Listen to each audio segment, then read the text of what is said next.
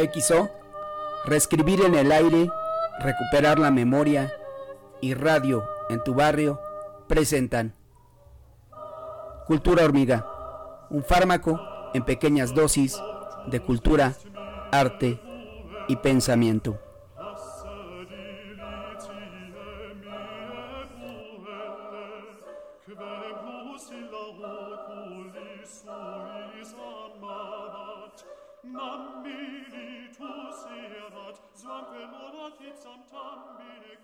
Oh.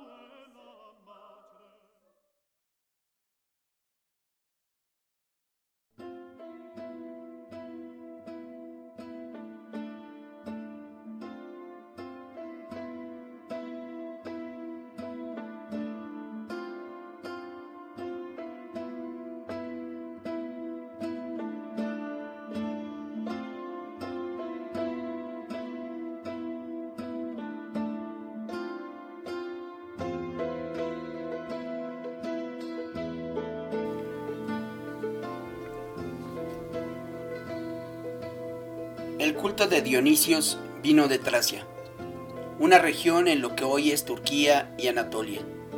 El mito es que Dionisios peregrino llega hasta la Hélade para darle sus dones a aquellas gentes.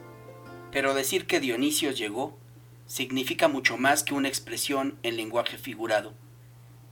Para los habitantes de la Hélade de los siglos 7 y 8 a.C., herederos directos del Neolítico y el trance, la llegada de Dionisios era la manifestación de una epifanía tangible y clara. Pero la llegada de Dionisios hasta la tierra griega pasa por la isla de Creta. La ruta marítima de Dionisios no podía ser una línea recta como lo hubiera dictado la racionalidad y su logos. Dionisios llega a través del mar y los vientos en el mar Mediterráneo soplan de oeste a este en una circunferencia a la que se tenían que atener las rutas de navegación. Pero pasa además por una serie de lugares de espacio y tiempo culturales donde su llegada es interpretada y enriquecida de diferente manera. Así, antes de llegar a la península del Peloponeso y a la cultura griega, pasa por Creta y la cultura minoica.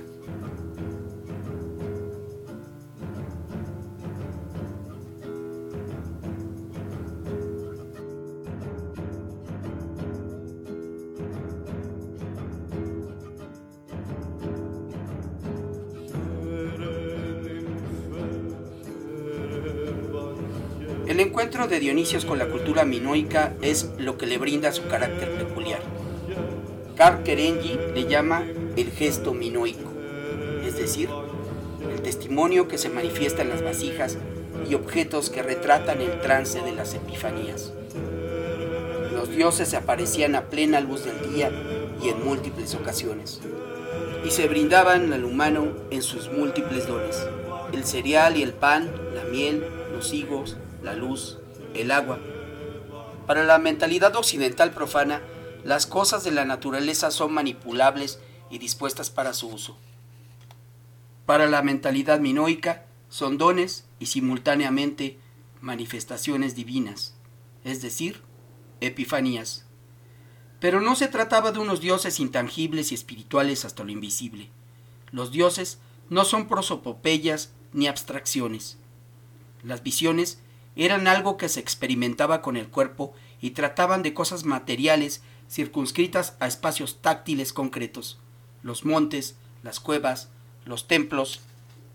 Todo es sagrado de alguna u otra manera. El paisaje de Creta nos brinda un indicio de esto todavía.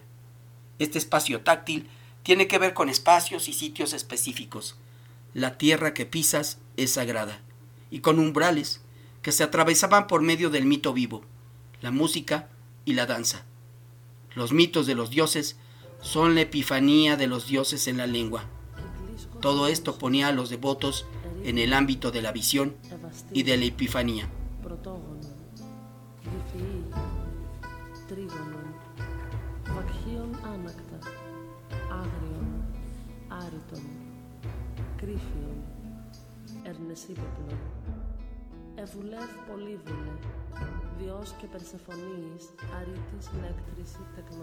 Otro espacio para lo dionisíaco era el tiempo. El calendario litúrgico de Dionisios, en el que el inicio del año se situaba en el solsticio de verano según el calendario minoico que fue traído de Egipto, en el que coincidió durante nueve siglos la primera crecida del Nilo con la visibilidad de la estrella Sirio a la altura de Rodas y que según cálculos modernos sucedía el 19 de julio. Toda la arquitectura palaciega minoica y los templos estaban orientados hacia ese evento. El hecho del calor que iba ascendiendo a partir de este momento producía uno de los eventos trascendentales para el culto a Dionisio, el mito del origen de las aves o de los ladrones. Se trataba de una cueva de abejas en Creta, propiedad de Zeus, pues era el lugar donde había nacido. De esta cueva cada año, en una época concreta, surgía un poderoso resplandor. Esto ocurría cuando la sangre que había quedado después del nacimiento del divino niño se derramaba. La cueva estaba habitada por las abejas sagradas que alimentaban al niño divino. Se cuenta que cuatro ladrones entraron para robar la miel. Se pusieron sus corazas y entraron, robando en efecto una poca de la miel y vieron los pañales de Zeus.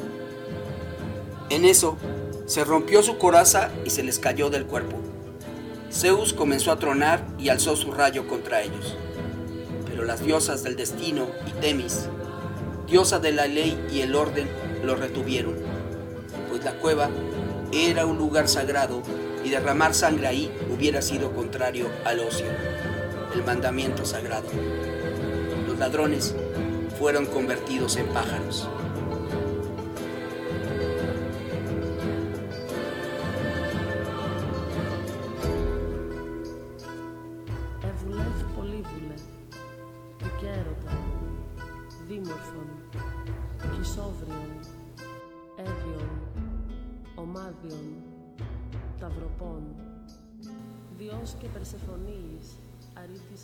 La sangre de Zeus no era un líquido como la sangre normal, era más bien hijor, un líquido pálido, algo como el suero de la leche o los líquidos corporales. El amnios divino como el líquido amniótico de las parturientas. El hijor que se derramaba exein era la miel que al acumularse y juntarse con el agua también se fermentaba por el calor. La cueva puede tratarse de una cueva en el monte Ida, en la que se celebraron por mucho tiempo los misterios de un culto secreto reservado solo a unos pocos elegidos. El hidromiel resultante era bebido como un don de Zeus y es el antecedente directo del don de Dionisios. La miel que daban las abejas es el antecedente directo de lo que después le regaló Dionisios a la humanidad.